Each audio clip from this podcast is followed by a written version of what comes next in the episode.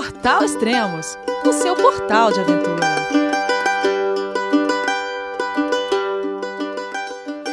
Bom dia, boa tarde, boa noite, bem-vindo a Extremos, o seu podcast de aventura. Hoje vou conversar com o escritor e aventureiro Guilherme Cavalari, que está prestes a embarcar para sua nova e grande expedição, a Mongólia Bikepacking. Vamos falar com ele então. Olá, Guilherme, tudo bem? João, é você, meu filho? Alô, pai. Eu consegui. Eu tô no cume do Everest. Eu vi, meu filho. Te acompanhei o tempo todo pela sua página Spot. A família de produtos Spot utiliza tecnologia 100% via satélite para manter você sempre conectado em suas aventuras. Fale de qualquer lugar do mundo através do Spot Global Fone e utilize o Spot Gen 3 para estar sempre rastreado e conectado aos serviços de emergência. Desapareça quando quiser, seja encontrado quando precisar. Saiba mais em findmespot.com.br. Fala Elias, tudo em paz, beleza? Tudo bom. E aí, tá, tá preparando, se preparando para uma nova expedição? É, devagarinho, né? Quer dizer, essa história de preparando para uma nova expedição, para mim não funciona muito não, porque eu, eu, eu nasci preparado, né? Eu estou sempre preparado. eu, só, eu, só, eu só completo a mochila. Completa a mochila e lê mais 300 livros. É, então, só passo esse, só passo verniz. a, a bike está sempre suja, pronta para a estrada, a mochila está sempre pela metade. Não tem muito assim, não começo do zero, não. Comecei do zero há, há é 50 anos atrás. Né? É, isso é verdade. Oh, e por que Mongólia, cara? Ai, cara, essa é uma pergunta difícil, viu? Hum. Mas é, tem muita coisa. É, eu mesmo me pergunto isso, né? De tanto lugar no mundo que eu podia visitar, por que, que eu escolho né, esse país? Mas assim, eu acho que tem um resgate de uma coisa de infância, do Gengis Khan, que a gente. Todo mundo leu alguma coisa, ou, ou ouviu falar, ouviu filmes, é, séries, sei lá. Mas eu, é, quando eu era criança, assim, jovenzinho, eu li algumas coisas, né? Li não só o, o relato do, da viagem do Marco Polo, é, mas tinha é, tinha desenho animado que passava na televisão, que mostrava alguma coisa de Gengis Khan, etc. É, então acho que isso ficou lá, que essa, essa sementinha ficou na minha cabeça. É, depois a Mongólia, é, durante minha vida quase que toda, né, a Mongólia até 19 1990 era uma república soviética e era a república soviética mais isolada, mais fechada, é, de, de, de, difícil acesso. Então era um grande mistério né, para o mundo ocidental. Então a, a, acrescentou um pouco. É, e, e, assim, a Mongólia é um país relativamente pequeno, é, tem é, a mesma área do estado da Amazônia, do Amazonas, desculpa, aqui no Brasil, mas ele fica, ela fica espremida entre dois gigantes, a Rússia e a China. Ela só faz divisa com esses dois países. E é maluco pensar que os dois países tentaram dominar a Mongólia é, o tempo todo, durante toda a história, milhares de anos, é, e nunca conseguiram. E, então tudo isso vai juntando. E, e, o, e, o, último fator que eu acho que foi determinante foi assim: é, eu descobri faz uns, uns dois anos atrás é, lendo um artigo, não lembro aonde, que a Mongólia é o, é o único país do mundo hoje que tem uma, uma população grande, tipo 40% da população, é, ainda é nômade. Ah, sim, sim. Os caras vivem em tenda é, de feltro, se deslocam a cavalo ou a camelo, é, e, e, são nômades. Então, isso, isso também está com os dias contados, porque com a globalização, a recente de minerais na Mongólia, é, o país vai sofrer um assédio econômico e cultural muito, muito forte. Né? É, então eu acho que esse, essa característica de nomadismo vai terminar. E eu, eu, eu me interesso muito por esse tema. Então eu acho que juntou tudo isso para escolher. E é um país assim que não tem estrada, não tem quase não tem cidade. É, é um grande parque nacional, imagina. Né? Exato. Os últimos dois livros seus, quais são, Guilherme? Os últimos dois foram é, o Transpatagônia Pumas Não Comem Ciclistas, que, que, que eu narro a história de uma viagem de seis meses que eu fiz sozinho de bicicleta por toda a Patagônia e Terra do Fogo. e Highlands por baixo do saiote escocês, que, que eu narro uma travessia de 450 quilômetros em trekking solo que eu fiz cruzando as Highlands da Escócia de sul a norte. Tá, e a ideia com essa expedição da Mongólia também é produzir um, um livro no final. É, essa é a ideia. Porque para mim, eu, eu, acho que escrever né, é, é, digerir a experiência. Depois que eu vivi a experiência, eu preciso de, de mais tempo é, e mais estudo é, para entender e, e, e, transformar essa, essa experiência num, é, numa ideia, né, numa narrativa que faça sentido primeiro para mim. Né? É, então eu acho que escrever completa, completa a, a, a expedição. Ah, vou fazer uma pergunta que fizeram para mim, é aquelas perguntas tipo pegadinha, né? É, para espremer a pessoa. É, como é, a sua expedição você já pensa como final é, produzir um livro? É, como você pode pensar que disso você vai conseguir tirar uma história? Bom, como você tem essa certeza, né? Que existe uma história, eu não tenho dúvida. Ou que existirá uma história, eu não tenho dúvida, porque é, isso isso eu, tenho, eu tenho provado para mim mesmo ao longo de muitos e muitos anos. Né? Eu, com 17 anos, fui morar nos Estados Unidos, é, eu fui com intercâmbio para passar dois meses né, em Boston e acabei ficando dois anos, quase dois anos. Mandei tudo a merda e fiquei lá com 17 anos. Uhum. Então, e, e, a partir dessa experiência, eu, eu percebi que quando a gente se expõe a coisas novas, culturas novas, é, idiomas novos. Uhum. É, é, como se a gente vivesse é, 60 horas por dia. Acontece muito mais coisa do que acontece no nosso ambiente de conforto. Quando a gente sai da nossa cultura, da nossa casa, da nossa família, né, da nossa zona de conforto, parece que é, a intensidade dos acontecimentos é, é bem maior. Então, se eu estou em viagem, é, e aí eu, eu, posso graduar, né? Se eu faço uma viagem de carro, obviamente o nível de exposição que eu tenho é, a tudo, né? Aos elementos da natureza, à cultura local, ao terreno, é muito mais reduzido do que uma viagem de bicicleta ou a pé. Então eu não tenho dúvida que nesses eu vou ficar quatro meses fora. Né? Nesses quatro meses na, na, na Ásia, eu vou viver muita coisa nova diferente e intensa. Então, que tem história, eu tenho certeza. Agora, se, se eu vou conseguir transformar isso numa história interessante para os outros, aí já é outra discussão, né? Exatamente. É, então, a pessoa fez essa pergunta para mim porque, tipo, querendo me provocar também. Mas, Elias, como você tem certeza? Ah, eu não tenho certeza, mas eu tô preparando tudo para isso, entende? Uh, eu tô indo pra uma região que poucas pessoas conhecem. É, como aconteceu no livro da Kungsleder, eu levei uma pessoa que eu não conhecia comigo, então só é, isso é. já, já é um acontecimento que vai gerar história. E, e, a própria trilha, né, com, com o passar do dia, vai, vai, vai te dando a história, né? Então, isso é interessante também. E depois é o que você falou depois. Depois basta você voltar e saber transformar tudo isso em algo interessante para o leitor, né? É, eu acho que é isso mesmo. É, o quanto a gente se expõe, então a escolha do destino, a escolha do, do estilo né, da, da viagem, é, esse grau de exposição é que vai determinar a quantidade de histórias né, que a gente vai viver, porque não é uma história só. É, isso, isso eu tento, eu tento é, um, é, como se fosse uma técnica que eu tento usar nos meus livros. Eu divido a grande história em, em, em diversas pequenas histórias que eu acho que são ilustrativas, né? Então, se eu quero, se eu quero contar sobre a minha experiência é, de contato com a população local, porque eu identifiquei ao longo do tempo, né, com o número de pessoas que eu, que eu convivi, que existe uma, um trejeito, existe um, é, um jeito de ser, né? Eu escolho uma e conto a minha, é, o meu contato com aquela uma e que isso acaba, acaba simbolizando é, o contato com, com aquela cultura, com aquele povo, né, daquela, daquele lugar. Então, assim, são inúmeras histórias, inúmeras histórias. E eu acho que é, enquanto a gente viaja, a gente vive todas. Né? É, algumas são legais, outras não, algumas são incômodas, algumas são dolorosas, outras são extasiantes, mas depois o trabalho de escrever é filtrar tudo isso, né? É pincelar as histórias é, com maior poder de impacto ou de transformação, o que for mais importante para a gente que fez a viagem, né?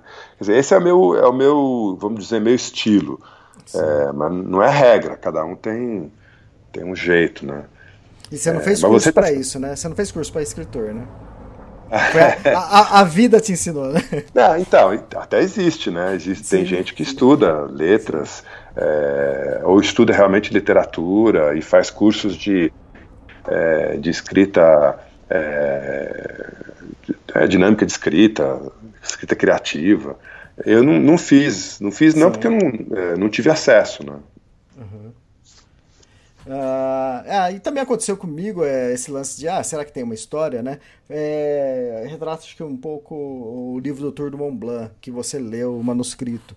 E quando você yeah. leu, a, a, versão que você leu não tinha um final final, né? Ah. tinha, um, tinha um final que você, depois você falou, porra, Elias, mas como assim vai acabar assim? Porra! você falou um monte.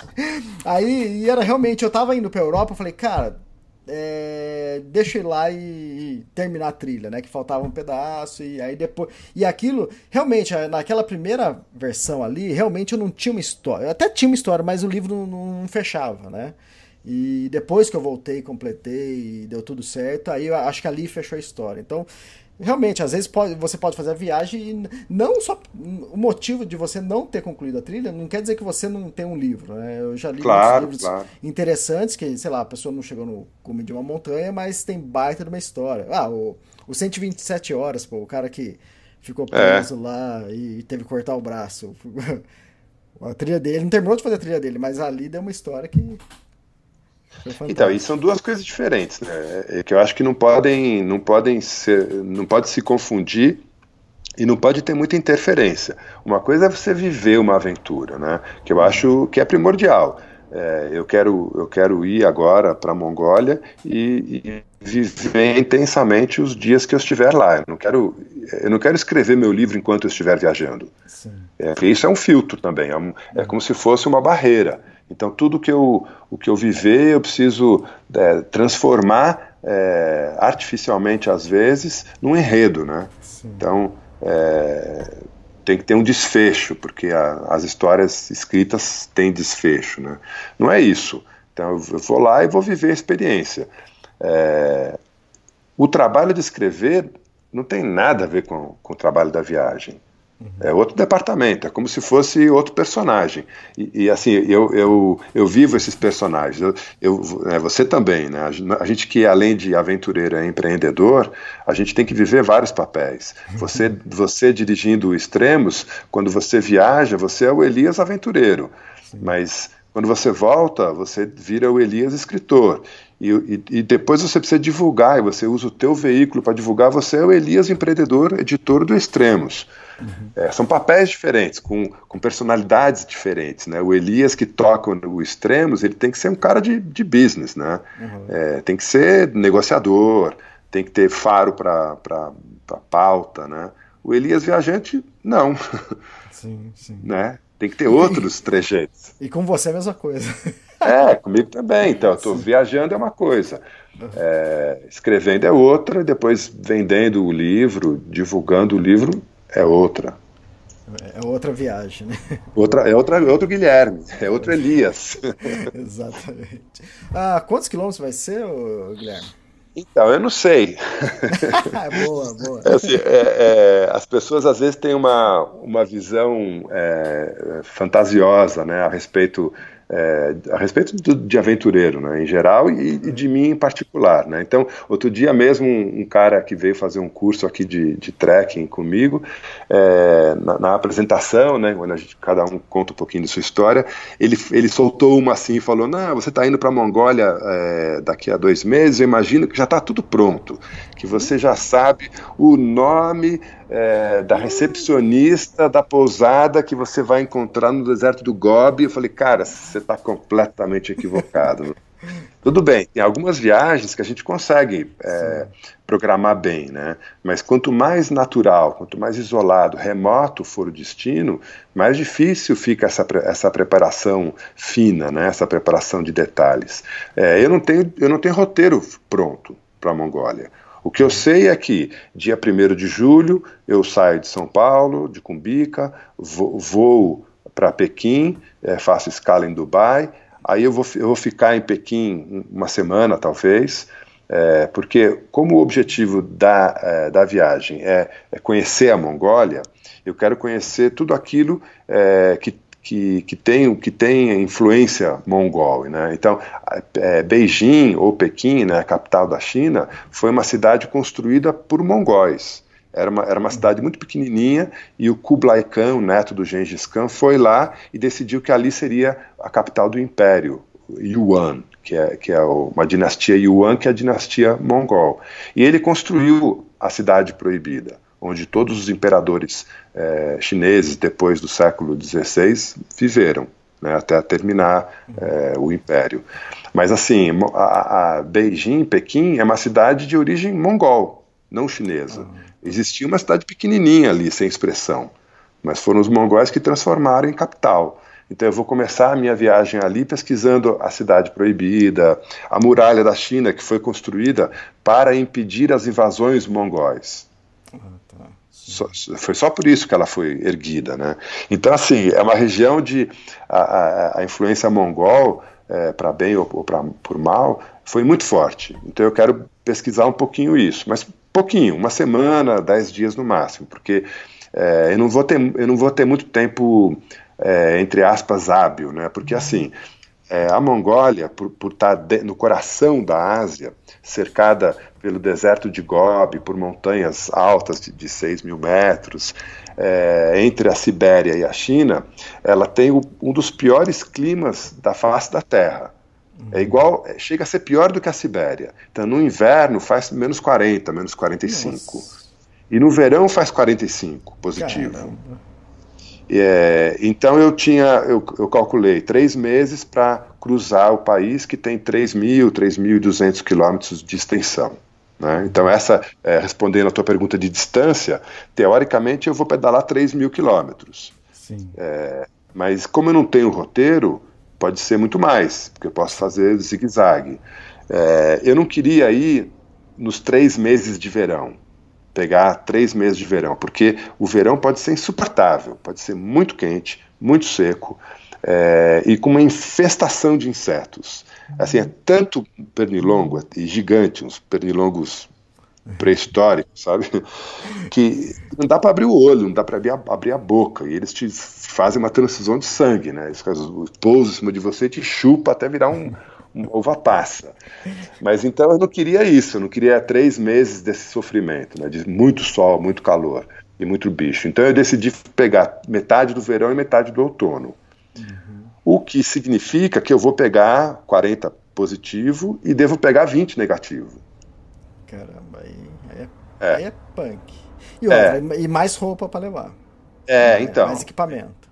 Então, aí eu preferi, eu preferi é, trabalhar com essa variante, porque eu me dou melhor no frio do que no, do que no calor. É, então eu estou caprichando mais na, no equipamento, na roupa, o resto não muda nada e, e, e, evitar de ficar só o verão. Vou ficar metade do verão e metade do outono. Tá, então como que é o título da, da, da expedição Mongólia Bikepacking? Oh, Bikepacking. Isso, é. explica o que é bikepacking. Ó, é, tem gente que faz uma baita confusão, acha que bikepack é um tipo de modismo, né? De umas bolsas caras e especiais que foram inventadas só para fazer o dinheiro circular, né? Não, não é isso. É, bike, o cicloturismo, bikepacking é um tipo de cicloturismo. Então, toda viagem de bicicleta está dentro do guarda-chuva do cicloturismo, tá? É, só que é diferente você pegar uma bicicleta e pedalar, por, por exemplo, no Vale do Loire, na França, ou no Vale do Reno, na Alemanha, onde é só asfalto, 100% asfalto, com uma oferta infinita de hotéis, pousadas, restaurantes e bares. É diferente de você é, fazer isso, de fazer o que eu vou fazer, de pedalar num país que praticamente não tem estrada asfaltada, quase muito pouco, é, quase não tem cidades, porque quase metade da população é nômade, então os caras estão aqui hoje, mas não estão aqui amanhã, é, e não deixa plaquinha, né? Fui para lá. Uhum. Então, assim, eu não posso contar com encontrar uma vila para me abastecer, porque essa vila está em, tá em movimento. Então, o equipamento é, inclusive a bicicleta que eu preciso para pedalar na Europa, no asfalto, é diferente do que eu preciso para pedalar na Mongólia. Então, a minha bicicleta para a Mongólia é uma mountain bike com um pneu de 3 polegadas, um semi-fat, grandão, porque tem muita areia, muita pedra solta, é, não tem, não é, não é estrada, né? é, é trilha de cavalo, basicamente. É, e eu não posso carregar o forge lateral, porque isso é, tem uma porção de implicações na dirigibilidade, no equilíbrio da bicicleta.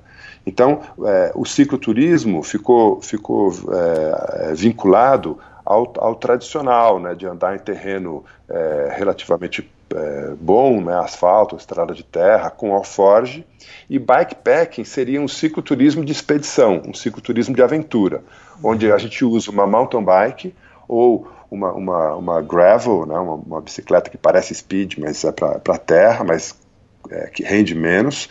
Então, uma mountain bike é, super resistente, super poderosa, com é, as bolsas alinhadas no eixo do quadro. Então eu não tenho nada me desequilibrando lateralmente, sabe? E, e minimalista, absolutamente minimalista. Deve carregar metade do peso do que quem carrega com a Ford, não é isso? Ou é, então. Até? A Ford é um baú. Imagina, você tem quatro baús, dois na frente e dois atrás. Você abre o baú e você põe o que você quiser lá dentro. Dá para levar até uma boneca inflável para não passar solidão à noite. Demorou. Não é, não é, demorou, já pensei nisso também. A bomba de ar da bike tá ali, não? Então já. Mas não então, dá, no bikepack ideia, não dá. Cara bikepack não dá. No bikepack a gente tem que ser muito, muito minimalista, é, tudo contadinho, é, não tem luxo, não tem extra, não tem redundância, não pode sobrar nada. Então é, a pegada é mais, é, é mais pró, né? O cara tem que ser mais safo para tá. montar o. Eu acho que talvez se aproxima mais de um de quem faz trilha do que de quem faz uma cicloviagem. O, o é, é. Né? inclusive tem uma tem um site gringo americano que eu sigo, né? É, chama é, é bikepacking.com.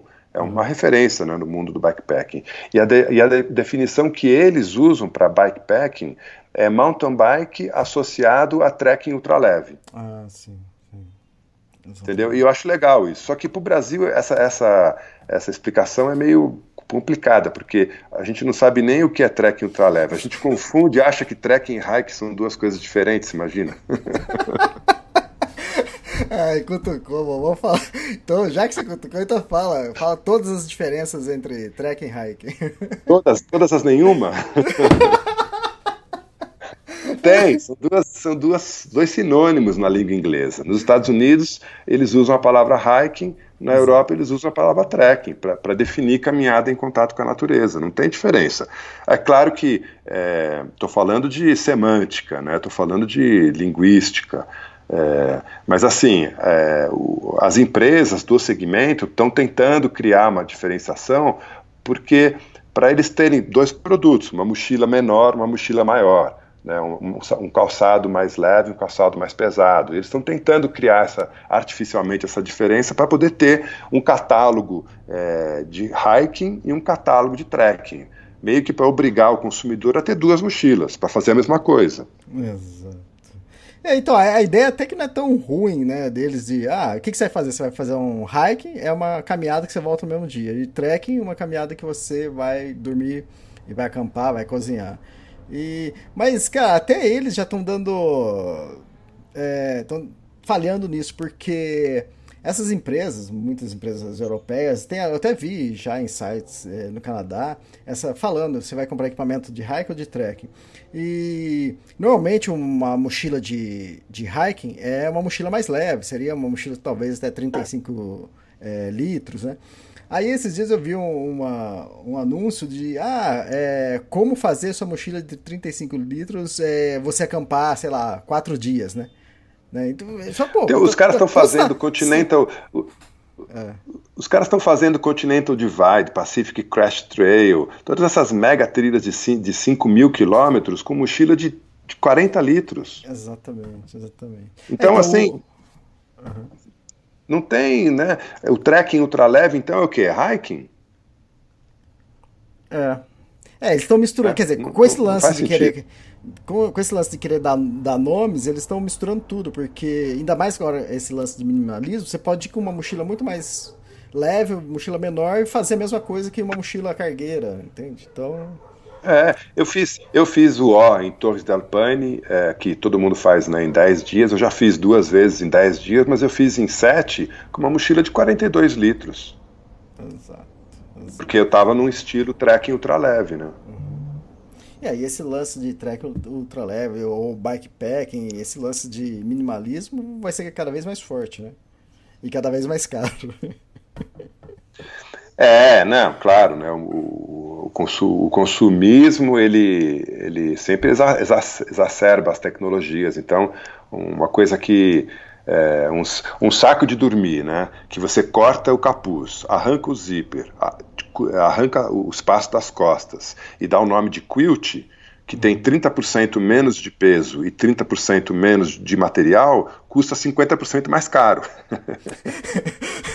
o cara diminuiu tudo e dobrou o preço. E quase dobrou o preço. É, então. É, é a maravilha, na, né? O paraíso na Terra, cara. Você gasta é. me, menos e cobra mais. Sim. Ah, tem, tem, um lance disso que a gente estava vendo. Né? A barraca que você estava escolhendo para a sua expedição. Eu também estou para fazer uma expedição. Eu estava escolhendo uma barraca. E eu, eu tava. É... O ano passado eu levei uma barraca de dois lugares, pesava 1,1 kg. E, só que não era autoportante. Aí esse ano eu tava querendo levar uma barraca é, autoportante, de dois lugares. Só que aí eu, aí eu fui ver quanto pesava, era 2,2 kg. Eu poderia Nossa. eliminar algumas coisas e quase chegar a 1,700, né? E eu falei, caramba, é muito. Eu falei com você, você falou, pô, não, aí já não, já não vale a pena, né? E... É, não. Para fazer o que, vo que você pretende fazer, que é, que é um trekking de longa distância, que você vai, vai passar, sei lá, 10, 15 dias é, autossuficiente, carregando toda a tua comida, você tem que diminuir o peso em tudo, né? Em tudo. Sim. É, de repente, se você só vai acampar com os amigos ali no Parque Nacional de Itatiaia, não faz diferença nenhuma, entende? Então você não, pode, não. Você pode é. ir mais pesado e você também não vai gastar tanto. E aí depois eu acabei comprando uma barraca de dois lugares agora que, sem eu levar aqueles saquinhos que vem junto, pesa 750 gramas. Então, olha a diferença de 750 gramas para 2,2 kg, né? Então é, é absurdo isso, absurdo. Só que o, é, preço, não, o preço também é absurdo, né? A diferença é muito grande, né? Mas assim, é, a gente, você está se preparando para uma expedição agora, eu estou me preparando para outra. Um, uma, das, é, uma das etapas né, que a gente cumpre nessa preparação que a gente faz é, é a questão do equipamento, né, de é, escolher, pesquisar se tem alguma novidade, pesquisar onde o nosso kit pode ficar um pouco mais eficiente. Né?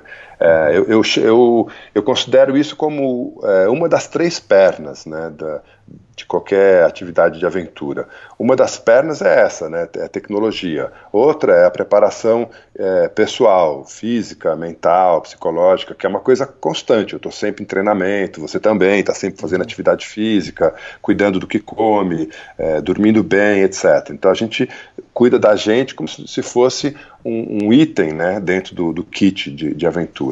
É, e o terceiro, é, é, a terceira preocupação que eu tenho é com habilidades e conhecimentos. Então eu vou atrás é, de informação. É, na Mongólia agora, estou lendo tudo que eu consegui encontrar sobre Mongólia, eu estou lendo e estudando, não só sobre história, mas até também sobre cultura, arte, é, geografia. Comecei a estudar, eu comecei a estudar russo, porque russo é a segunda língua é, hum. lá na Mongólia, né? Mas não progredi muito, mas eu já, já consigo identificar é, o alfabeto cirílico, então já dá para entender, já dá para ler algumas coisinhas, então placas, né, vou conseguir eh, saber o que está escrito, mas assim, eh, faz parte da preparação, né, a preparação engloba também isso, né, do, do equipamento. Eu vi no seu site lá, tem 22 livros que você está dando como referência, mas você já deve ter lido muito mais que isso, né? É, acho que eu, eu, li uns 40, mas é que ah, é. É, os outros que eu li é, são muitos livros de foto, né, que tem ah, pouco tá. texto. Eu tenho, uhum. tenho uns, uma dúzia aqui que são livros com fotos mostrando as regiões da Mongólia, etc. Esses eu nem coloco como, eu não faço resenha deles, né. É, e umas coisinhas pequenininhas também, tipo, eu não coloco nessa lista de livros lidos os quatro, cinco guias da, da Lonely Planet da região que eu tenho. Tá, entendi. Né? Nem coloco. Esses 22 é, são de literatura mesmo, né? contando é, aspectos da, da história da cultura local. E assim, é a primeira vez na vida que eu leio antes é, de fazer a viagem. Em geral, eu faço a viagem ah, e na volta eu vou fazer toda essa pesquisa é, e escrever meu livro. Como eu tive que adiar essa expedição para a Mongólia do ano passado para esse, eu fiquei com um ano é, livre né? E aí eu investi para estudar, né? Uhum. Ah, e tem um, nesse lance de preparação aconteceu uma coisa legal, acho que foi faz uma, duas semanas. É, você me chamou e a gente conversando, você falou, pô Elias, qual a solução que você tem para descarregar cartão de memória no, no HD? Né? É. Essa foi boa. É, é. é. É, porque assim, eu, eu comprei, né, o ano passado, quando eu estava me preparando para ir para a Mongólia, eu tive que adiar a, a, expedição, porque teve problema de, de, de saúde na família, e eu, eu, tive um problema no joelho também, que, que deu. É, tive uma, uma lesão, né? Que ainda não tá. Não vai, não vai curar, meu joelho tá bichado, mas assim, uhum. é, o ano passado eu estava com o joelho incapacitado. Então eu adiei a viagem. E nessa. Eu fui para os Estados Unidos e, e trouxe uma porção de coisas que eu, que eu vou levar né, para a Mongólia, inclusive 60 livros. É, e eu trouxe um aparelho que me indicaram assim meio de última hora, sabe? Ah, compre esse HD aqui que, que vai ser bacana. Eu comprei, trouxe e nem estudei direito, né? Então. Aí a gente estava conversando, né? a gente conversando, ô Irias, como é que você faz para descarregar cartão de memória? Eu não quero levar notebook porque é um peso, não sei o quê.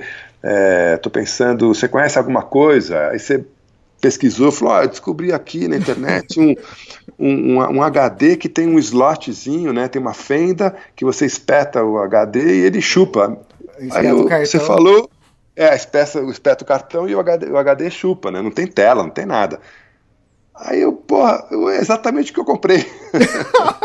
Você tinha aí, caramba, porra. Exatamente o que eu comprei. Então, é, foi, foi um cara de tecnologia que me indicou, né? Mas eu, como não, não mexi nisso ainda, não, nem sabia direito. Mas está tá meio resolvido. Essa questão, é, na Mongólia, eu tenho duas preocupações, é, vou ter duas preocupações que eu nunca tive antes, em nenhuma expedição que eu fiz. É, nem nas Highlands, nem na, na, Patagônia, na Terra do Fogo, ou aqui na, na Mantiqueira, ou no sul do Brasil, né, que são os lugares que eu explorei mais. Em todos esses lugares que eu fui, eu sempre tive água. É, é, a oferta de água nunca foi um problema. Ah, tá. Mesmo, mesmo no, no, nos pampas ali da Patagônia, é, que é, que é semiárido, né, quase desértico, era uma questão de dois dias né, sem água, não uhum. mais que isso. É, então, mas na Mongólia não. Na Mongólia, dependendo, por isso que eu não tenho um roteiro pronto. Né? Eu sei que eu vou chegar na. na eu vou, vou viajar para Beijing, de Beijing eu quero pegar o trem, né, que, é o, que é um braço da, do Transiberiano, e vou chegar em Ulaanbaatar, que é a capital da Mongólia. Aí de Ulaanbaatar eu vou ficar lá uns dias para resolver os detalhes, né, talvez uma semaninha. Eu pego talvez um avião, né, talvez um, um jeep, não sei, mas é mais provável um avião, e eu vou de Ulaanbaatar para o extremo oeste, uma cidadezinha tá. chamada Oldi. Oldi. E nessa cidadezinha é, eu começo a pedalar. Então eu vou pedalar do extremo oeste para o extremo leste.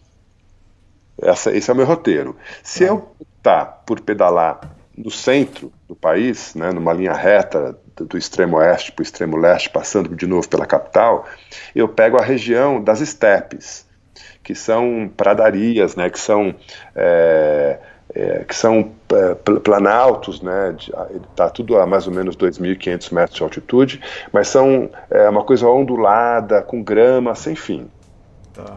Essa estepe asiática, né, mongol, ela na verdade é um, é um, é um corredor de, de pasto que junta a Europa com a Ásia.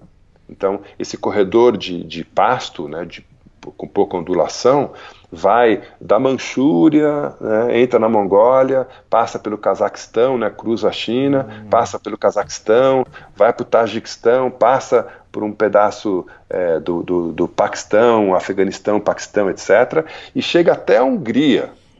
Caramba! Foi por isso que o Gengis Khan conquistou o mundo. Ah, tá. É, porque... Os cavalos né, andavam facilmente por esse terreno. Então, se eu optar pelo, pelo, pelo corredor central da Mongólia, eu vou ter steppe. E a steppe, é, vai, eu vou ter oferta de água, é, ali está, o único asfalto que tem no país inteiro está ali. Né, ali é, esse é o caminho fácil, uhum. que eu não quero pegar, obviamente. Se eu for para o norte, eu entro na parte, eu entro na zona das florestas, que, que chama-se taiga, é a taiga siberiana, é um tipo de floresta que cobre praticamente a Sibéria inteira, é a maior floresta em, em extensão do planeta. A gente acha que a floresta amazônica é a maior, mas não é. A maior é, é a taiga siberiana. E isso vai até o Ártico, é um, é um monstro de, de floresta, obviamente já foi muita coisa cortada. E ali, de novo, tem muita oferta de água, é, mas é, é mais frio, é, eu vou ter problema de, de desconforto térmico maior, é, tem um pouco menos de gente, eu vou ficar mais sozinho. Sim. Mas é uma opção. E se eu optar por um caminho ao sul, né, do corredor central, eu vou margeando o deserto de Gobi, que é o deserto mais frio do mundo é, e o mais alto também. Mais alto eu não tenho certeza, porque eu acho que o Atacama é alto pra caramba. Bom, é, mais, é o deserto mais frio do mundo. Mas que no verão faz 45 graus à sombra. Então, tá. puta que pariu, né? e ali não tem água. Como é que eu faço? É, não tem você, água. Você minimalista assim, como, como, quanto você vai conseguir levar de comida e de água? Então, eu consigo levar é, duas semanas de comida na oh, bicicleta. Tá ótimo. Né? Eu consigo, isso aí não tem problema. Eu já testei, isso não tem problema. É. Água, água é, um, é, um, é, uma, é, uma, é uma encrenca, é um enrosco, uhum. porque é, cada litro de água pesa um quilo. Eu consumo fácil 6 litros de água por dia. Qual a minha autonomia? Quanto que eu consigo levar de água? Eu vou ter é, vasilhame para carregar 30 litros. Mas eu não sei se eu consigo pedalar com 30 quilos a mais sim, na bicicleta. Sim. Então, eu, é, e, e, mesmo, mesmo 30 litros vai me dar 5 dias de autonomia. Que não é muito. Que não é muito, né? Exatamente. Bom, então, e... assim, se, é, aí se eu. E, e, por que, que eu não defino o roteiro ainda? Porque eu só vou conseguir definir a hora que eu chegar na Mongólia.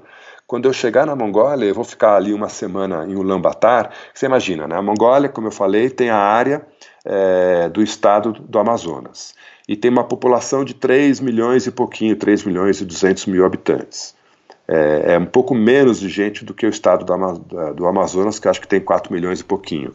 Uhum. Mas assim, é pouca gente para uma área Sim. tão grande. Só que é, 40% dessa, desses 3 milhões e 200 mil moram na capital e 40% são nômades. Então sobrou aí 20% que, que moram nas poucas cidades que existem no país. Se eu optar pelo caminho é, sul, que vai margeando o deserto de Gobi e cruzando em alguns trechinhos menores dele, é, não tem cidade nenhuma nessa região. É só nômade. Eu não posso correr o risco de contar, né? Daqui a cinco dias eu vou chegar num lugar que vai ter água, porque me disseram que tem um poço. Chego lá, o poço está seco. Sim. O que, que eu faço? Não dá para voltar, não dá para ir para frente. Morri. Aperta spot. Aperta o spot, né? Aperta é, spot vou, vou levar o spot, mas o spot ele dá o, o, o, sinal de, de alerta, né? Ele, ele, ele, avisa do SOS, mas ele não garante, não quer dizer que tem um, um helicóptero me esperando que vai decolar e me salvar, né? Sim, exatamente. Eu dependo do, do sistema de resgate do país. E a Mongólia é, é como se fosse um país africano, é muito pobre. Não tem, não tem infra. Né? Não dá para contar com essa infra. Então eu não posso errar. Eu vou, eu vou chegar na Mongólia, na capital, vou tentar é, conversar com o pessoal do Ministério da, Educa da Educação, é, da Saúde, de Infraestrutura, é, as pessoas que estão atendendo a população, né? E perguntar como é que é esse caminho, dá para passar, não dá, tem gente, não tem, tem água, é, e, a, e, a partir dessa informação que eu só consigo responder em loco, eu defino meu roteiro. Sim, é, e vai ser estando lá só, né? É, com informação local. É o único jeito que eu consegui fechar é, fechar as dúvidas, né? Então, voltando, aquele meu aluno que veio aqui de trekking e falou, pô, você está com tudo pronto, tudo organizado, não tô mesmo, né? O que eu tô é aqui, eu tô levando o melhor equipamento que eu posso. Então, outra coisa que eu não vou ter acesso é energia elétrica, né? Então, eu falei que tem duas coisas que eu não vou ter acesso: água e energia elétrica, a segunda. Então, eu tô levando um, um dínamo no, no, cubo dianteiro da, da minha bicicleta que vai gerar energia que eu espero ser suficiente para carregar umas baterias. Uhum. É, por isso que eu não vou levar um, um notebook, né, porque consome muita energia e eu não tenho energia sobrando. É, eu vou, ter, vou, descarregar os cartões de memória nesse HD portátil que, que já tem uma bateria né, que, de longa duração. É, e com isso eu vou administrando também. Vou, vou fotografar menos, filmar menos. É, porque a ideia é também voltar e fazer um filme documentário, né? Como eu fiz no, com, com Transpatagônia e, e com Highlands também. Então, por mais que, que o Transpatagônia também seja uma referência, que você também fez bicicleta durante seis meses, a bicicleta agora mudou completamente, né? Completamente, né? Na Transpatagônia eu passava às vezes 10 dias sem ter contato com civilização, né? Eu tinha que levar 10 dias, 12 às vezes de comida, mas a água estava sempre disponível. Você tinha um bike é, trailer também, né? Eu, é, o bike trailer, eu, eu, tenho a opção de levar um bike trailer nessa viagem. O problema é uhum. é que eu, vou, eu, não sei que terreno eu vou pegar. É, se eu começar a pegar muita areia, o, a, o bike trailer, por ter uma rodinha muito pequenininha, não vai funcionar ele vai virar uma, uma âncora na bicicleta. Né? Uhum. Então eu optei por, por estilo bikepacking é, mais compacto, com tudo dentro, assim, dentro do, do, do quadro né, da bicicleta, para eu ter um, um, veículo mais, mais eficiente, mais leve, mais versátil. Né? Outro problema é rio. Quando é, os rios na Mongólia são, são poderosos, porque são rios que vêm ali do Tibete, né, ou da Sibéria. É, não, mais o Tibete, eles, eles desagam depois na Sibéria. É, e quando tem chuva forte ou degelo, uhum. são intransponíveis. Então eu posso ter o problema de chegar na beira de um rio e não tem como passar. Sim. E aí resolve, né? Volta, sei lá. É, tudo isso eu só vou descobrir mesmo estando lá, né? Não tem jeito. É, isso aconteceu comigo também na Kungsleden. É, é dividido em três seções: norte, central e sul. A, a Norte e a Sul, como é gerida pelo, pelo um grupo de turismo de lá, é, eu sabia tudo. Lá eles davam toda a informação, tinha cabana para dormir, tudo. E na região central, como eles não, não administravam essa parte, eles nem davam dica do que tinha lá, entende? Porque ele só, dá, é. ele só dá dica do que eles administram, entende? Então ele não vai falar do que, que pode ter. Então quando eu viajei para lá, eu falei, caramba, o que, que vai ter lá no meio? Lógico que não ia ter um abismo ali no meio, né?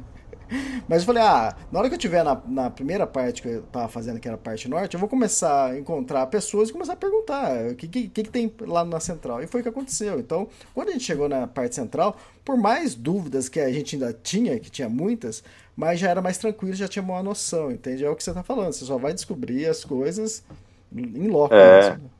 É. Ah, e eu escolhi um lugar muito, é, muito primitivo, né? um país muito selvagem ainda. É, por outro lado, eu vou ser premiado com uma beleza natural ímpar. Né? A Mongólia é, tem a mesma cara hoje que ela tinha no século XIV, é, no século XIII, quando Gengis Khan reinava ali, né? não mudou nada. Então, assim, que, que, outro lugar do mundo, né? São poucos lugares do mundo que você pode falar. Eu estou visitando um lugar que está igualzinho é, na época do Marco Polo, né? Sim, sim. E, ah, ou antes. É. Quando eu fui para o Tibete, é, um pouco antes disso, foi em 2010, quando eu fiz o trek do Everest, depois eu fui para o Tibete até, até a capital, aliás. E aí eu li antes, os sete anos do Tibete, assisti vídeo, né? E é o que você tá falando. Eu falei, nossa, cara, eu vou ver isso lá, que animal. Pô, você chega lá, aliás, já tá moderna pra caramba. É, claro, claro. Tem... É, o Lambatar com certeza vai ser assim, né? Sim, sim. A capital. Mas é, pro interior, não. Pro interior eu vou passar em vilas é, que estão do mesmo jeito há 100 anos. Ah, só falando um pouco que a gente estava falando da, dos equipamentos, é, o HD que você vai levar é da WD lá, é My Passport Wireless Pro. Então, Isso. Porque, porque, o pessoal que está escutando, eles vão ficar super curiosos. Entende? É, não, é bem, é, é bem legal, uma tecnologia muito, muito simples, um HDzinho com bateria própria e um slot para espetar o, o memory card e pronto. Você não tem tela, não sabe né, o que foi, o que passou, o que não passou, mas é o único jeito, não tem. Sim. A única solução que eu encontrei para esse problema de falta de energia, de energia elétrica é, e restrição de peso e volume, né? Uhum. Teve uma coisa que você falou também que eu gostei muito. Você falou assim, que a gente estava falando de barraca, você falou assim: ah, eu escolhi essa, né? Que você escolheu um meio termo, mais barata e, e leve também. Porque tem aquele lance que a gente tava falando, porque se a gente quiser o mais leve de tudo, existe o mais leve, só que o preço vai ser astronômico, né? Você mostrou então, uma para mim que acho que era tinha meio quilo, não é? Então, tem, tem um material novo que está revolucionando o universo de barraca hoje em dia, é, que chama Dynima, né? Uhum. D-Y-N-E-E-M-A, que antigamente chamava, chamava Cuban Fiber, né? Cuban Fiber. Hoje chama Dynima.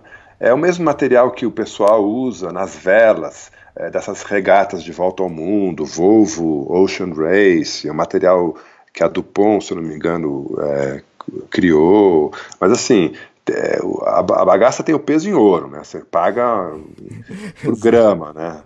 E aí, assim, a barraquinha que eu pensei em levar para a Mongólia, é uma barraca que, que, que ela, ela, é piramidal, ela tem um poste de fibra de carbono e quatro, quatro faces que descem num desenho de pirâmide.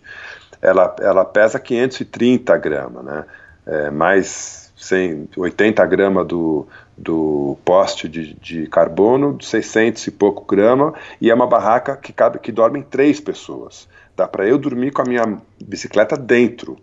Eu, a bicicleta e a boneca, e a boneca inflável. Todo mundo, né? Uma orgia dentro da, do circo.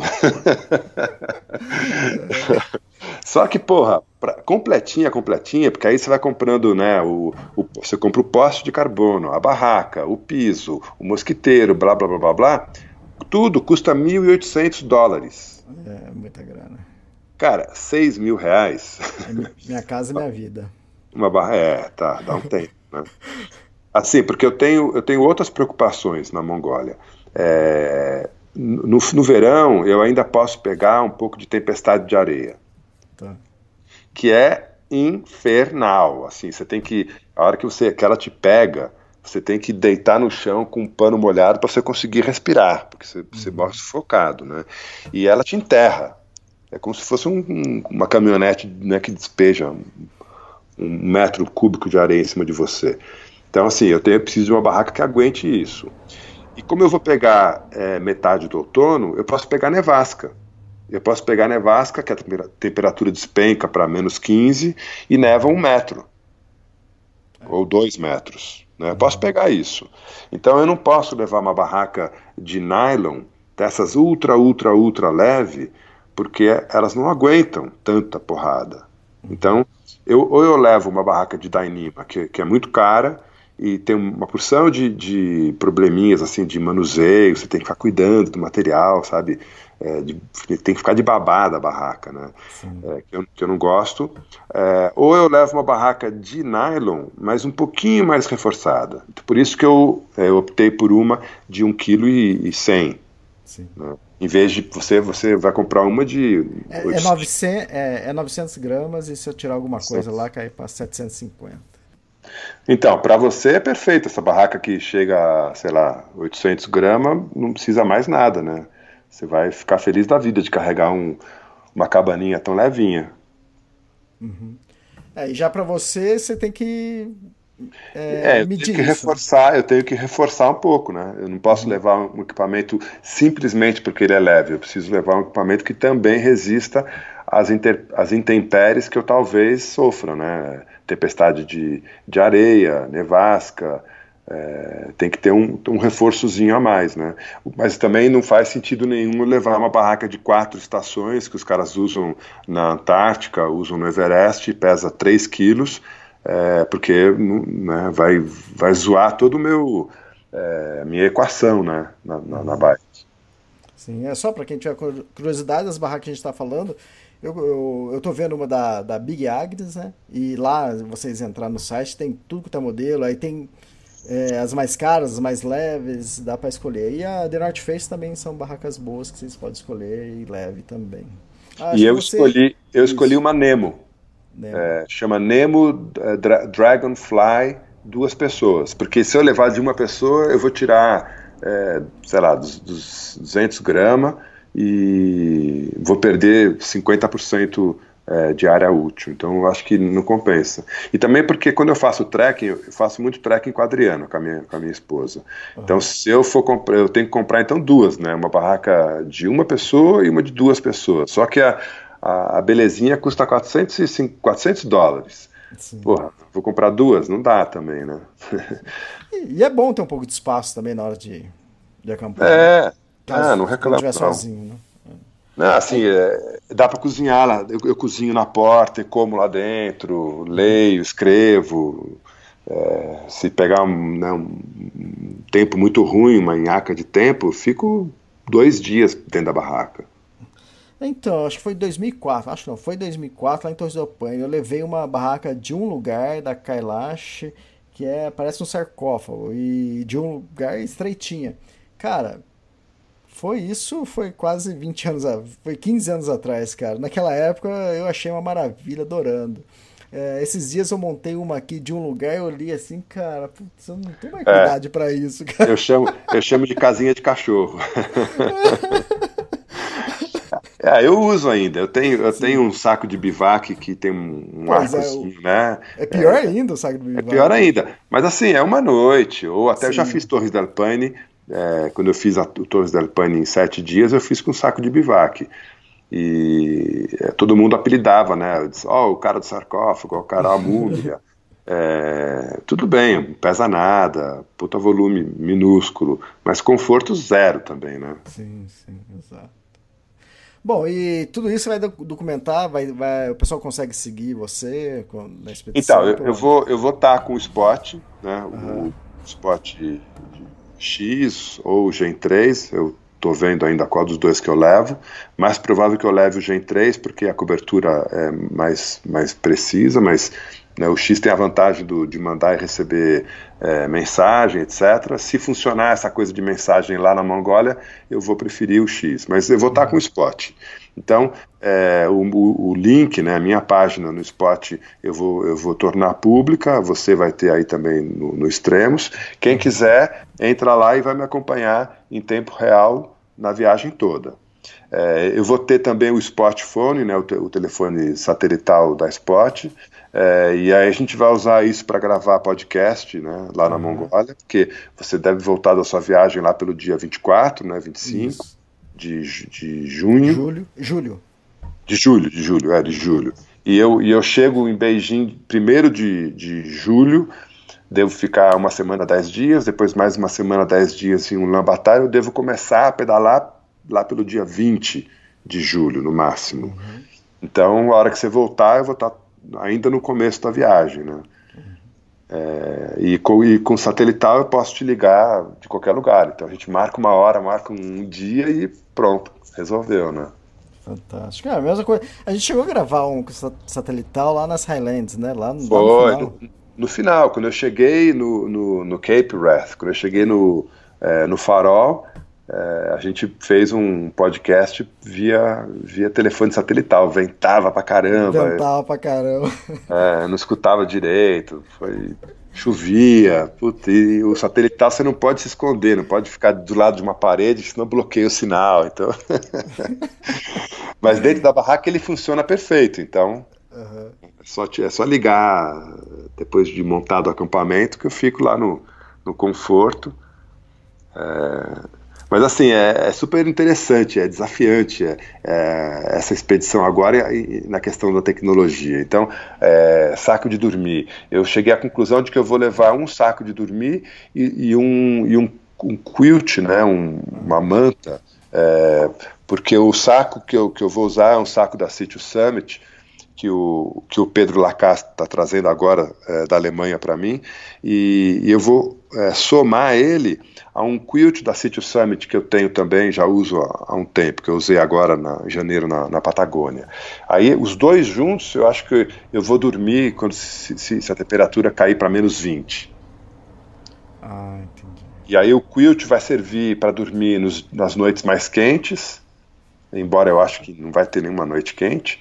É, então eu, eu, eu, acho que eu vou levar dois equipamentos, os dois super, super leves, super compactos, né? Então vai ser a primeira vez que eu vou brincar disso.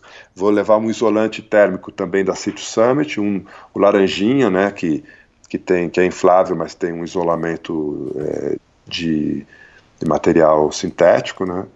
É, porque a Mongólia, boa parte da Mongólia, 80% do, do país, é, o subsolo, né, não muito profundo, é, 30 centímetros abaixo do solo, é permafrost. Uhum. É constantemente congelado, é gelo.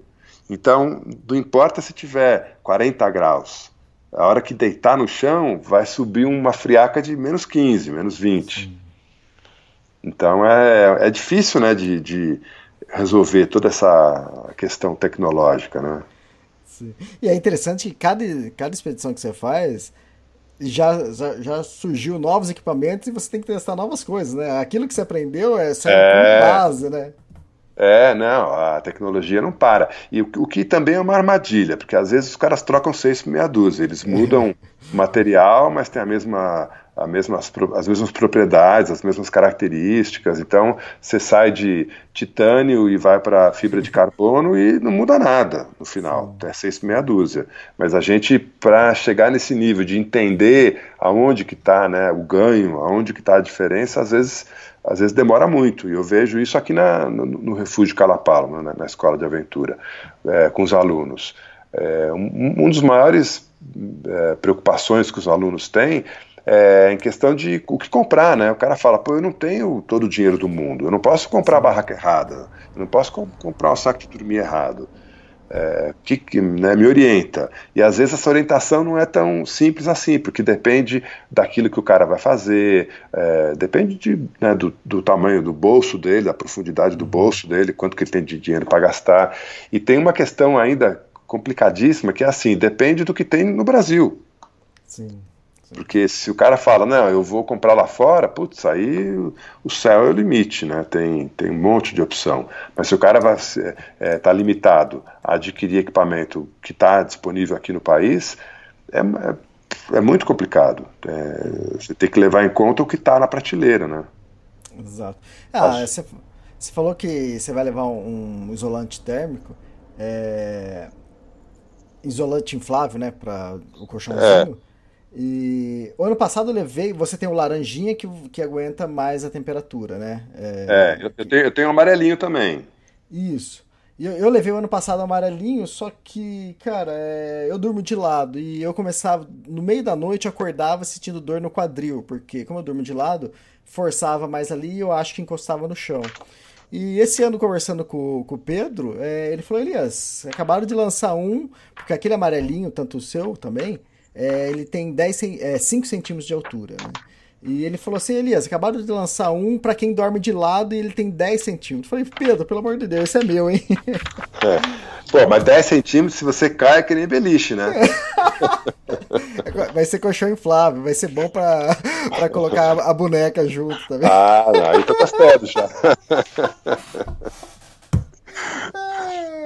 Mas uma coisa que, eu, que o Pedro tá me devendo é o, é o tal do travesseiro, viu? É, eu, tô, eu, tô virando, eu tô virando Nutella, porque eu, eu experimentei esse travesseirinho inflável e paguei, paguei pau pro negócio, viu? Pô, é, do, bom pra caramba. Aí no curso de trek que nós fizemos lá naquela Paula, todo mundo me zoando, né? Eu com o travesseirinho e todo mundo me zoando. É, Elias. Aí depois eu fui ver, quase todo mundo tinha. Falei, ah, só estavam tirando uma comigo. eu, eu, nunca tive, nunca tive. Ah, é? Eu sempre uso roupa extra, porque Sim. sempre tem roupa para isso, né? Uhum. É, nem que seja roupa da, de trilha. É, mas é tão pequenininho esse, esse travesseirinho inflável, Sim. faz uma diferença tão grande que eu acho que eu vou acabar. Virando Nutella. Pendendo pra esse lado Nutella. ah, cara, na hora que você vai dormir, cara, você quer conforto, cara. Você quer e eu, é o que você falou, não pesa nada, negócio pequenininho, cara. É. Nem, nem volume faz. O, o, pro, o, problema é, é, é, é, o jaque, né? É o é. jaque, né? Então leva não sei o que, mais e mais e vai, vai colocando. E aí quando você vê, você está levando um quilo a mais de, de acessóriozinhos, né? De... Então vamos lá, vai. Deixa eu falar que eu recebi, recebi ontem da, do Pedro, né? Da City Summit. É, recebi. O que acontece, cara? Vira e mexe em todas as expedições que eu faço, eu só levo uma mochila, né? A mochila normalmente de 50 litros, 50 mais 10, algo assim, né? E às vezes quando eu tô num camp, que nem aconteceu ano passado, no, lá nas Rock Mountains, é, a gente estava num camp, precisava sair para comprar comida, ou precisava sair a comprar alguma coisa. E não tinha nada para carregar isso, entende? Eu até usava às vezes o meu saco estanque, né, para transportar. Mesmo assim é é, desajeitado, tudo, você fica segurando com uma mão só. E ele me mandou, não sei se você já recebeu também dele, uma mochilinha, é, chama Ultra Seal Dry, Dry É, eu conheço. Eu é uma, é uma, tipo uma mochilinha que, cara, é, ela não pesa nada. E o tamanho também é minúsculo, é, é mesmo tamanho do, do travesseirinho. E você abre ela assim, é uma mochila mesmo, e ela é prova d'água. E, pô, pra, pra fazer essas caminhadas de um dia, fazer as compras que precisa fazer, cara, usar essa mochilinha. Eu nunca, nunca tive, né? Eu, ela é a prova d'água? Acho que não, hein? Ela é a prova d'água. Ela é ah, é? De... é? Ultracil tratado, então. Porque o nylon Ultracil sozinho não é a prova d'água. Deve ter algum tratamento. Ou uma película. Mas eu sei, eu sei do que você está falando. É, uhum. para essas situações de que você vai fazer compras, quando eu tô, sei lá, na, na Patagônia com algum grupo né, de, de, alunos, é, pode ser legal. Para a Mongólia não vai, não vai fazer tanta diferença, não. A não ser na cidade, né, na capital. Mas, mas aí a mochila, porque eu vou, eu vou pedalar com mochila, né? Uma mochila de, de 30 litros da, da Camelback, que também é, é, o Pedro também administra, né? Então veio pelo Pedro. Uma mochila, já fiz até um review no, no meu Instagram. É uma mochilinha bacana mesmo. É, então, essa mochilinha ela é de cordura e ela é selada. As, todas as costuras são seladas, né? Entende? Ah, cordura. E, tá. É isso. E o que acontece? Ela é minúscula, pequenininha. Até eu falei, ah, cara, eu vou levar. E nas, nas, outras viagens eu sempre senti falta. Eu falei, pô, por que eu não tenho uma pequenininha? Eu lembro que eu lembrava que a Seattle Summit tinha algo assim. É mais, por mais que seja pequeno, leve pra caramba, pesa 100 gramas, entende? Então é mais, é o que você falou. É, é, é mais 100 aqui, mais 100 ali, mais 200 ali. É, quando você soma tudo tem um quilo. É que nem a gente que carrega muito saco estanque, sabe? Ou bolsa, aquelas bolsas necessárias para levar é, o kit de higiene, é, ou um kit de primeiros socorros que tem uma bolsa, tudo. Essas bolsinhas, né? É, que tem função específica, você juntar todas e pesa, cara, dá meio quilo. Fácil, meio quilo. Então eu não, eu não sou muito fã disso, não. Eu prefiro levar as coisas soltas nas mochilas, na mochila, uhum. é, na, na, bolsa da bike. Uh, o meu kit necessaire não é uma bolsinha, é um saco de plásticos de piloque, daqueles com fechinho. E uhum. tá ótimo. O meu primeiro socorros é, cabe no bolso. É uma bolsinha estanque. É, e assim vai, né? Porque a, e na, a bike é vilã nisso, sabe? A, a, mochila, uma mochila de 50, 55, 60 litros, cabe coisa pra caramba. Você vai enfiando, vai socando, vai, né, tem bolsinho para fora. E, pá. A bike é, ela não perdoa. Você tem, você tem ali cada, cada, bolsa, cada bolsa, né, a bolsa de guidão, a bolsa de selim, a bolsa de quadro, cada uma, para mim pelo menos, tem uma função específica. Então, na bolsa de quadro, que é aquela bolsa que fica, é, que é feita sob medida, que fica dentro né, do quadro da bicicleta, ali eu levo é, a minha cozinha e levo comida. Ponto. Hum, legal. mais nada. Na bolsa de, de, de selim, que é aquela, né, a, a, a, aquela extensão do selim que, que fica lá, lá atrás, eu levo é, a minha panela de 1 litro e 800, é, cheia de comida e toda a minha roupa. Então, não, não, se não couber, fica, fica em casa, né? A bolsa é o limite. Na frente, que é a bolsa de guidão, eu levo todo o meu acampamento. E, e, talvez alguma coisa de frio, assim, que, que não, não coube lá atrás, né? Mas assim, lá na frente vai a barraca, o saco de dormir, o isolante térmico, tudo, tudo é, de acampamento vai na, vai na frente. Depois, em cima dessa bolsa de guidão, tem uma bolsinha de acessórios, que aí vai toda a tralha, né, de coisas pequenas, canivete, lanterna, bateria, é, mosquiteiro de cabeça, bom, tudo, tudo, tudo vai ali. É, depois tem duas bolsinhas que chamam de, que, que, que chama cockpit, né, que fica no, no, no, tubo superior da bicicleta. Uma bolsinha fica perto do guidão e a outra fica no pé do canote do selim, né, onde eu sento. Na, na da frente vai os power banks e as baterias. E os, é, e os... Você está falando aí, eu estou vendo tudo aqui na sua página, na é... onde você tá fazer, vai fazer a cobertura. E é. tem a bicicleta lá, mas pode continuar falando que eu tô vendo. Então, e aí nessa bolsinha que fica encostada em cima né, do, do, tubo, do tubo superior, encostada no guidão, vai todos os. vai meu power, meus, meus três power bank, é, pilhas, baterias, cartões de memória, tudo, todos os eletrônicos, eletroeletrônicos ficam ali. Na bolsinha pequenininha que fica no pé do, do canote do, do guidão, do selim, quer dizer, eu coloco é, meu kit de mecânica, né? Uhum. É, alicatinho, é, óleo, pano para limpar corrente, né? as coisas de mecânica rápida. Depois eu tenho uma, um kit de mecânica que é bem compacto, que fica amarrado em, é, no, no, no, tubo que desce né, na bicicleta, que desce, que desce do guidão. Aquele tubo ah, que desce do guidão, que vai até o pedal até o pé de vela, ali eu coloco uma garrafa de combustível e meu kit é, de mecânica. Aí com as ferramentas maiores, é, corrente, reserva, as coisas que eu não vou precisar, é, só vou precisar quando tiver uma pane mecânica. Né? E ainda tenho duas bolsinhas de, de de, de, suspensão, né, ou de garfo, né, no caso da Mongólia, minha bike não tem suspensão, tem um garfo de carbono que é mais resistente do que, do que, do que ferro, cromo, alumínio, tudo isso. E nesse, nesse garfo eu coloco ainda, eu consigo colocar duas bolsinhas que eu estou reservando para água, uhum. onde eu consigo colocar 4, 5 litros de água em cada canela é, da, do garfo, né? E aí a mochila, eu vou de mochila, é, a mochila vai ao meu, meu, meu sistema de hidratação de 3 litros, a, a, todo, toda a roupa de tempo, roupa de chuva, né, jaque, anorak, né, calça de chuva, é, luva de chuva, etc. E a comida do dia, a comida, o, né, o lanche do dia. E a máquina fotográfica, que essa eu ainda não sei como que eu vou levar. e, eu... e a boneca inflável? A boneca inflável vai correndo atrás, ué. muito bom. Muito... Ela vai correndo atrás, pô. Só moleza? Fantástico. Não, mas você olha a bicicleta assim, não tem nada, cara. É muito minimalista, cara. É, é pensar que é a casa do cara, né, pra é, três meses. Uhum. É... E, porra, a gente corta aqui, corta ali, mas brincando, brincando, a gente leva 5 quilos de eletrônico, né?